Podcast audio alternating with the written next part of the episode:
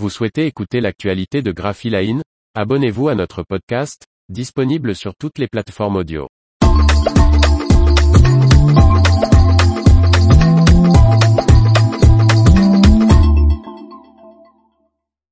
La première ministre à l'imprimerie Tonnelier, c'est très impressionnant.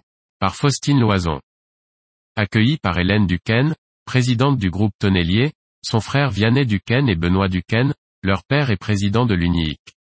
Elisabeth Borne, la première ministre, a visité l'imprimerie Tonnelier située à Condé en Normandie, le 13 juin dernier. Ce fut une visite minutée, mais une rencontre impressionnante. Accompagnée de son équipe et de dizaines de journalistes, Elisabeth Borne, la première ministre également candidate aux législatives, a visité, lors de l'entre-deux tours, pendant une heure, l'imprimerie Tonnelier. La chef du gouvernement a rencontré une partie des 115 salariés du site de Condé en Normandie spécialisé dans les notices pharmaceutiques.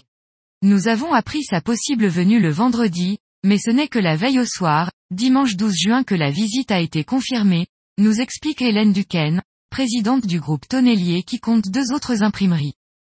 Ingénieure de formation, la première ministre s'est particulièrement intéressée au parc machine présenté par le directeur du groupe, Vianney Duquesne, lui aussi ingénieur.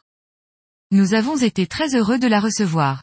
Ce fut une journée qui sortait du commun. Une rencontre très impressionnante qui marquera l'histoire de notre entreprise centenaire. C'est aussi, pour l'entreprise et les employés, une sorte de reconnaissance, déclare la présidente du groupe Tonnelier. Mais nous aurions apprécié pouvoir nous asseoir autour d'une table pour discuter, reconnaît-elle.